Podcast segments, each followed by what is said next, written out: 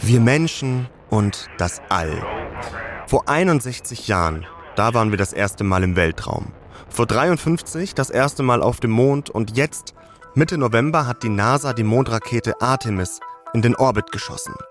Mit dem Artemis-Programm plant die NASA laut eigener Aussage die Zukunft der bemannten Raumfahrt. Ein hoher Manager der NASA sagt in der BBC, bis 2030 könnten Menschen für längere Zeit auf dem Mond arbeiten, in Habitaten leben und mit Rovern durch die Gegend tuckern. Die Vorstellung, dass wir Menschen irgendwann nicht mehr nur auf die Erde beschränkt sind, sondern auch fremde Planeten oder Trabanten besiedeln. Ey, kommt schon, das macht doch was mit einem.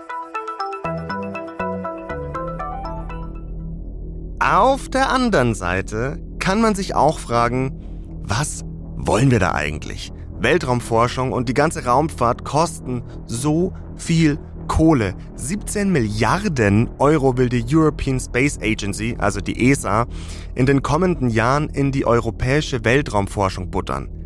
Boah, brauchen wir das wirklich? Ich will die Weltraumforschung nicht verherrlichen. Aber ich will herausfinden, welche Chancen bietet die Raumfahrt wirklich für uns auf der Erde? Gibt es Erfindungen, von denen nicht nur Astronauten profitieren, sondern auch wir? Und welche Chancen gibt es für die Gesundheit? Und kann der Weltraum auch die Ressourcenknappheit auf der Erde lösen? Ihr hört dreimal besser mit mir, Kevin Ebert. Schön, dass ihr dabei seid. So Leute, jetzt erstmal kurz den Einstein-Modus aktivieren. Es wird komplex, aber es wird auch sehr, sehr faszinierend. Wir sprechen über ein Verfahren, das noch sehr jung ist und das zum Teil im Weltraum entwickelt wurde. Kaltes Plasma. Schon mal davon gehört, dann Respekt, noch nie davon gehört, dann kann ich nur sagen, ich bis vor kurzem auch nicht und deswegen habe ich mir das erklären lassen von Dr. Julia Zimmermann. Die ist Chefin des Unternehmens Terraplasma und um es kurz zu machen, die bei Terraplasma und vor allem Julia Zimmermann, die kennen sich ziemlich gut mit kaltem Plasma aus. Die große Frage, die ich mir stelle, ist aber, was ist es eigentlich? Also Sie kennen die verschiedenen Aggregatzustände, fest, flüssig. Wenn man Temperatur hinzugibt, bekommt man ein Gas. Und wenn man die Temperatur noch mehr erhöht, dann separiert man im Gas die Atome in Elektronen und Ionen und bekommt ein Plasma. Und dieses Plasma ist sehr, sehr heiß. Bestes Beispiel ist unsere Sonne. Ja, die ist ein sehr, sehr heißes Plasma. Mhm. Ähm, und was wir im Labor machen, ganz einfach, wir bringen diese heißen Plasmen einfach runter, kühlen die runter auf verschiedene Arten und Weisen und machen kalte Plasmen. Aber es bleibt Plasma und könnte man dann sagen, das ist der vierte Aggregatzustand neben festflüssig und gasförmig? Genauso ist es. Plasma ist der vierte Aggregatzustand. Jetzt ist doch auch das kalte Plasma, und korrigieren Sie mich, wenn ich da jetzt falsch liege, hat doch auch was mit der Raumfahrt zu tun. Vielleicht können Sie da mal erklären, wo da der Zusammenhang liegt. Ja, da haben Sie recht. Das war unser Werdegang. Wir waren damals am Max-Planck-Institut für extraterrestrische Physik, also Professor Morfell, ich und viele, viele andere Wissenschaftler. Und Professor Morfell hat einfach Plasmen untersuchen wollen. Ganz fundamentale, grundlegende Forschung wollte er machen, und zwar an sogenannten komplexen Plasmen. Und um diese zu untersuchen, äh, musste er erstens Plasmen kalt machen und er musste in den Weltraum, also unter Schwerelosigkeit. Also er hat kleine Miniteilchen in das Plasma hinein injiziert und geschaut, wie sich diese Miniteilchen verhalten. Und auf der Erde würden diese Teilchen einfach runtersinken ja, aufgrund der Schwerkraft. Und deswegen musste er in den Weltraum. Und das Ganze hat er also gemacht auf der Internationalen Space Station, ja, auf der ISS, und hat dort eben jahrelang Experimente durchgeführt. Dieser Professor Morphel, von dem Julia Zimmermann erzählt hat, das ist übrigens ihr Vater, ein Pionier, wenn man so will. Und der hat im Weltall also die Basics entwickelt für dieses kalte Plasma. Und ganz aktuell, da schließt sich der Kreis, also wirklich, die haben im All die Grundlage gelegt, entwickeln das Verfahren jetzt auf der Erde im Labor weiter, um jetzt die Technik wieder in den Weltraum zu schießen. Wir haben zwei Geräte entwickelt. Das eine verwendet kaltes Plasma für die Behandlung von Wunden und Hauterkrankungen. Man weiß, dass äh, gerade Astronauten und Kosmonauten sehr, sehr viel häufiger Infektionen der Haut bekommen. Das heißt, man könnte ein kleines mobiles Gerät, was kaltes Plasma erzeugt, das einfach Plasma aus der Luft erzeugt, mit nach oben nehmen, um eben diese Hauterkrankungen zu behandeln. Ist crazy, oder? Es gibt kaltes Plasma, das Wunden desinfiziert und wundheilend wirkt. Und das natürlich nicht nur bei Astronauten, sondern auch für uns Normalos, also Menschen mit Akne oder Nagelpilz oder Patienten mit chronischen Wunden, haben die Forscher diesen kleinen Apparat entwickelt. Und das zweite Produkt, was wir entwickelt haben, ist ein kleines Gerät ähm, für die Entfernung von Gerüchen aus Textilien. Und man weiß, dort ist es mit dem Waschen auch nicht so gut. Also auch hier ist die Überlegung, ob man dieses kleine Gerät ähm, wieder nach oben geht, damit man eben diese Thematik des Geruchs bei Astronauten in den Griff bekommt. Ich bin zwar kein verschwitzter Astronaut, aber die Sache hier, an der bin ich hängen geblieben. Gerüche neutralisieren durch kaltes Plasma. Wir kennen ja alle so Barabende, wenn dann am nächsten Morgen die Strickjacke nach Bier und Rauch und Fett stinkt. Ich meine, auch für sowas wäre das ja gut. Julia Zimmermann hat mir dieses Gerät auch live gezeigt und ich habe dann selbst mal ein bisschen daran rumgespielt. Mein Hemd ist jetzt relativ frisch. Ja, ein bisschen. Na, mal gucken. Vielleicht merkt man's. Ein kleines ovales Gerät sieht ein bisschen aus wie eine Schatulle würde mal sagen, ist auch so 15 cm lang. Von der Anwendung her erinnert es mich etwas an eine Fusselrolle. Nur halt mit kaltem Plasma. Aber ihr könnt euch, glaube ich, vorstellen, ähm, wie man es anwendet. Also von der Größe, Fusselrollenmäßig und man zieht es auch über die Kleidung. Ich jetzt über mein weißes Kordhemd, das etwas nach Parfum riecht und ich bin mal gespannt, ob das vielleicht weggeht. Okay, also der Geruch ist tatsächlich so, so schwimmbadmäßig, so, so chlormäßig und also vielleicht bilde ich es mir jetzt auch ein, aber gefühlt ist jetzt tatsächlich schon dieser Parfumgeruch so ein bisschen weg. Geht es dann so schnell auch? Ja, ja, es ist also ein instantaner Prozess. Was man allerdings äh, abwarten muss, ist, bis es wegfliegt. Ne? Also es ist zerschnitten, es riecht im ersten Augenblick vielleicht auch anders. Ne? Äh, und dann fliegen die volatilen Bruchstücke des Geruchsmoleküls weg. Und ähm, man Aha. hat also quasi wieder einen neutralen Geruch. Und genauso ist es auch mit diesem Schwimmbadgeruch. Mhm. Der muss auch noch verfliegen. Ah, ja. Ja. Was mir jetzt noch aufgefallen ist, das macht ein Bitzelgeräusch, oder? Ja, das macht ein Bitzelgeräusch. Die Plasmaquelle, die bitzelt so ein bisschen. Mhm. Ähm, das liegt so einfach an der eingestellten Frequenz und an den Mikroentladungen. Mhm. Ja. Können Sie mal drücken, vielleicht hört man das sogar, dann könnt ihr es auch mal hören. Konnten Sie jetzt auch das Leuchten sehen? Ah, jetzt nochmal? Ah, ja. Das sieht man tatsächlich jetzt, dass es ein bisschen lila leuchtet, so bläulich. Und sind es tatsächlich auch die, die Blitzchen oder ist es Show? Nee, ah, ja. das ist keine Show. Also äh, Show ist das äh, Licht hier oben. Ja, ja, genau. Nicht, äh, das ist wirklich das Plasma. Kaltes Plasma. Eine abgefahrene Technologie. Ich meine, das sind Mini-Blitze, die in einem kleinen Gerät abgehen und dadurch wird ein vierter Aggregatzustand erzeugt und das kann dann deine Wunde heilen. Es ist wirklich abgefahren und das haben wir zum Teil eben auch der Raumfahrt zu verdanken, weil, das sagt auch Julia Zimmermann, die Forschung, dieses ganze Unternehmen, bei dem ich da war, das gäbe es ohne die Raumfahrt in der Form nicht. Ich finde krass, wie wichtig der Weltraum jetzt schon für unseren Alltag ist. Stichwort Satelliten, ja. Denkt man nie so drüber nach, aber alleine sowas wie Wettervorhersagen, die gäb's in der Form ohne Satelliten nicht. Fast 10.000 Satelliten sind aktuell im Orbit unterwegs, sagt die ESA. Und die Zahl steigt immer weiter. Satelliten werden immer wichtiger. Aber nicht nur, damit ich jetzt zum Beispiel nachverfolgen kann, wo der Essenslieferant gerade mit meinem Curry ist. Satelliten retten Leben. Oder besser gesagt, sie helfen Organisationen wie Ärzte ohne Grenzen dabei. Ich würde sagen, es ist für uns extrem wichtig, auf Satellitenbilder zurückzugreifen, weil wir nicht immer dort hingehen können, persönlich, wo wir hingehen müssen. Weil eben Konfliktgebiete gefährlich sind, aber auch, weil diese Gebiete, die wir abdecken müssen, riesig sind. Und deshalb brauchen wir Satellitenbilder. Das ist Leslie Jessen. Die leitet bei Ärzte ohne Grenzen in Österreich das Earth Observation Team. Ihr Job ist es, Satellitenbilder auszuwerten. Diese Bilder geben mal mehr, mal weniger her, je nachdem, ob sie for free sind oder ob Ärzte ohne Grenzen dafür zahlen muss. Und sie helfen dem Observation Team in ganz vielen Situationen, zum Beispiel um herauszufinden, wo Wasserstellen liegen. Wir wollen Wasserstellen aus unterschiedlichsten Gründen äh, erkennen, zum Beispiel äh, als Vorbeugung Maßnahmen für Moskitos. Ja, wir müssen dann diese Wasserstellen besprühen, damit Moskitos dann nicht äh, sich äh, vermehren können.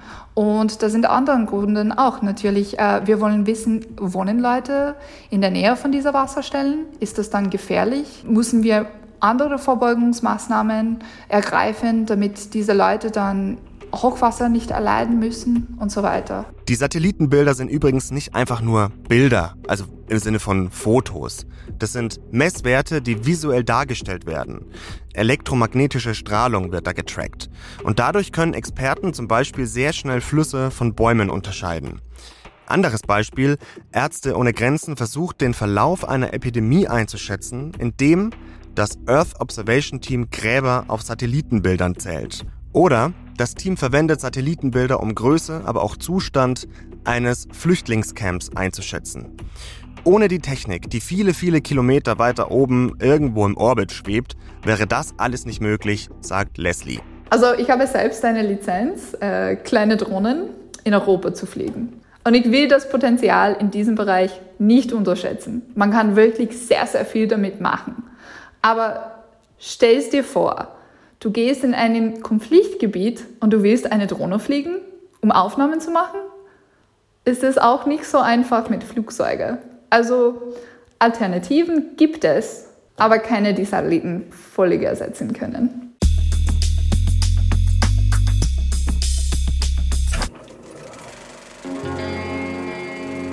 Die Goldräusche des 19. Jahrhunderts brachten Tausende von Arbeitern der ganzen Welt dazu, ihren Arbeitsplatz, zum Beispiel in einer Fabrik der industriellen Revolution, aufzugeben und teilweise samt ihrer Familie zu einem Goldfeld zu ziehen, um dort ihr Glück zu suchen. Das spuckt euch Wikipedia aus, wenn ihr nach Goldrausch sucht. Und was genau hat das jetzt mit der Raumfahrt zu tun?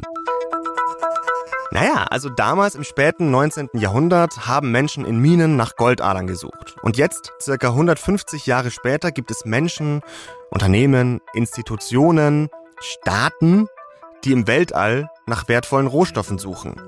Space Mining, das ist der Fachbegriff. Es geht um Ressourcen, die wir auf der Erde dringend brauchen, die aber begrenzt sind. Und die in und auf Asteroiden, dem Mond und vielleicht auch Planeten vorkommen. Stefan Geier ist ein Kollege von mir. Er arbeitet für die Wissenschaftsredaktion des BR und er hat selbst schon lange zum Thema Space Mining recherchiert. Er hat mir erklärt, was Space Mining jetzt genau ist, wie realistisch es ist und um welche Rohstoffe es da eigentlich geht. Es sind vor allem Metalle, um die es geht, die interessant sind. Also Eisen, Nickel, Iridium, Palladium, wie die alle heißen, aber auch Edelmetalle und da ist es vor allem das Platin, möglicherweise sogar Gold. Was oft vergessen wird, ist das Wasser. Könnte man sagen, ja gut, Wasser haben wir doch genug auf der Erde, aber gerade die Raumfahrt ist äh, momentan ziemlich scharf drauf, Wasser im All zu finden, am Mond zum Beispiel, und daraus Treibstoff herzustellen. Wenn wir mal mhm. zum Mars fliegen wollen, dann brauchen wir Wasserstoff. Treibstoff mitnehmen ist immer sehr teuer, von daher wäre es schön, wenn man so eine Tankstelle hätte im All. Ja. Also vor allem geht es um Metalle und um Wasser. Mhm. Was ist mit diesen seltenen Erden? Das hört man ja auch immer wieder, dass es da gar nicht so viele Ressourcen auf der Erde gibt, also auf dem Planeten Erde. Auch die seltenen Erden sind wahrscheinlich zu finden auf Asteroiden, aber man war ja noch nicht sehr oft auf Asteroiden. Also da gab es ein paar kleine Robotermissionen ähm, und mhm. von daher weiß man da gar nicht so viel. Aber man geht davon aus, dass auch die da oben zu finden sind. In welchem Umfang ist unklar. Mhm. Wie könnte dann so ein Abbau ausschauen. Also ich stelle mir vor, Bagger auf dem Mond oder Roboter oder Asteroiden, die irgendwie eingesammelt, abgefangen werden, keine Ahnung. Klingt alles ziemlich abenteuerlich, ja. ja. Gibt es viele Ideen, klingen alle nach Science Fiction. Ja, wenn ich was abbauen will im großen Stil, dann brauche ich eben auch großes Gerät. Du sagst es, ja, ein Bagger, ein Laster, Förderbänder und so weiter. Ja. Da sind wir weit davon entfernt, ja. Okay. Gerade wollen ja zum Beispiel viele Nationen wieder zum Mond, äh, dann eine Infrastruktur aufbauen, dauert mindestens Jahrzehnte. Also da sind, sind Asteroiden nicht unbedingt dafür geeignet.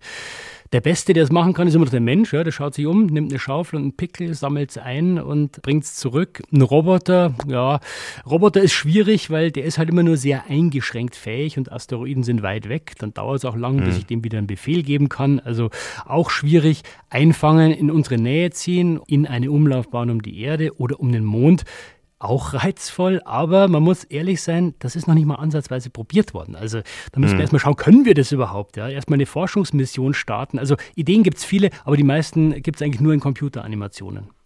Also wir reden hier über wirklich Theorie. Das ist Theorie noch. Ja. Wenn wir dann aber bei der Theorie bleiben ja, und wir spinnen diese ganze Sache mal weiter, also man schafft es wirklich was abzubauen, was weiß ich, mit einem Bagger, der speziell entwickelt wurde und einem Förderband, wie kommt denn das Zeug dann auf die Erde? Weil wenn das da oben bleibt, das bringt uns ja nicht so richtig viel. Wir wollen das ja bei uns haben. Und dann haben wir schon das nächste Problem, ja. Ich brauche ja. irgendein Raumschiff, ich brauche irgendein Gefährt, mit dem ich eine große Menge von dort erstmal wegbekomme. Und dann muss ich es ja auch noch durch unsere schöne Atmosphäre durchbringen. Mhm. Da habe ich das nächste Problem, da wird es ziemlich heiß, ja. Deswegen haben wir die Raumkapseln unten den Hitzeschild. Jetzt ist aber eine Raumkapsel klein, wo Leute drin sitzen. Wenn ich einen ganzen Laster runterbringen will, weiß kein Mensch, wie das gehen soll momentan. Eine Idee gibt es, äh, einen Asteroiden, wie du sagtest vorhin schon, in eine Umlaufbahn ziehen und dann dort Stück für Stück abbauen. Das sieht auch sehr gut aus in den Computeranimationen. Mhm. Muss man erstmal im Kleinen ausprobieren, ja? zeigen, dass es geht. Gibt es bislang eigentlich nur als Vision. Okay. Also, Theorie ja, aber man muss auch sagen, in der Realität interessieren sich da schon einige Unternehmen und Institutionen dafür. Die ESA, das DLR, Caltech, die haben schon Machbarkeitsstudien gemacht. Der Staat Luxemburg und die USA, die haben sogar die Gesetzgebung dafür auf den Weg gebracht. Also, da denken Leute wirklich drüber nach. Wie realistisch ist es dann, dass wir Space Mining wirklich erleben? Also das Interesse ist auf jeden Fall da. Ja. Es gibt äh, tatsächlich auch mehrere Firmen, Startups, vor allem in den USA, die versuchen, Geldgeber, Investoren für sowas zu finden. Vor ein paar Jahren hat es ja geheißen, der erste äh, Billionär auf der Erde ist der oder diejenige, die schafft, einen Asteroiden auszubeuten. Also Billionär, ja, eine Eins hm. mit zwölf Nullen hinten dran. Hm. Aber man sieht halt auch immer wieder, selbst wenn ich jetzt da als Startup ein paar Millionen zusammenkriege, das reicht eben nicht ansatzweise. Und dann brauche ich die staatlichen Organisationen, die ESA, das Deutsche Zentrum für Luft- und Raumfahrt hast du angesprochen. Ja, die interessieren sich, aber die interessieren sich für die Machbarkeit. Die werden sicher nichts abbauen. Realistisch ist das Ganze vielleicht schon, wenn wir jetzt wirklich etliche Dekaden nach vorne schauen, aber es sind einfach noch wahnsinnig viele Hürden zu überwinden, vor allem weil man überhaupt nicht weiß, können wir das überhaupt? Schaffen wir das im großen Stil? Wenn wir vielleicht nochmal darüber reden, wie notwendig das ist. Also wir haben vorhin schon angesprochen, seltene Erden. Die heißen vielleicht nicht umsonst seltene Erden, also, auch wenn es nicht daherkommt, schon klar, aber die sind einfach eine knappe Ressource und andere Edelmetalle auch. Haben wir denn eine wirkliche Notwendigkeit, dass wir Space Mining weiter ausbauen oder ist das eine Träumerei von jemandem, der vielleicht doch Billionär werden will? Wenn unser Hunger nach diesen wertvollen Metallen und den seltenen Erden, die ja überall in unseren Handys und Computern überall drinstecken, wenn der in der Geschwindigkeit wächst wie bislang, dann ist schon klar, wir brauchen mehr, als wir momentan haben an Land. Jetzt kann ich natürlich auch noch am Meeresboden suchen. Ja, da gibt es auch noch so schwarze Brocken, die sogenannten Manganknollen. Da schätzt man, dass noch mehr seltene Erden drin sind als das, was wir an Land haben. Dieser Tiefseebergbau, der ist aber auch extrem aufwendig. Da reden wir über Tiefen von mehreren tausend Metern. Das Einfachste und das Sinnvollste ist immer noch, das, was wir haben und was wir nicht mehr brauchen, zu recyceln. Ja, weil die Technologien fürs Recycling werden immer besser. Noch ist es mhm. teuer und es ist noch teurer, als eben äh, neue Dinge abzubauen. Aber im Vergleich zum Abbau im All, da können wir mit Recycling wesentlich mehr rausholen. Raumfahrt also. Okay, ich habe vorhin schon gesagt, ich weiß, alles, was mit dem Weltraum und mit seiner Erforschung zu tun hat, ist halt einfach schweineteuer. Und viele der Erfindungen, die für die Raumfahrt entwickelt werden, werden auch eigentlich echt nur für die Raumfahrt entwickelt. Also wir müssen uns da auch nichts vormachen. Die Raumfahrt wird safe nicht alle Probleme lösen, die wir auf der Erde haben. Aber es gibt auf jeden Fall spannende Ansätze, wie Space Mining. Das ist noch Theorie, aber irgendwas steckt da ja, habt ihr gerade gehört, dahinter.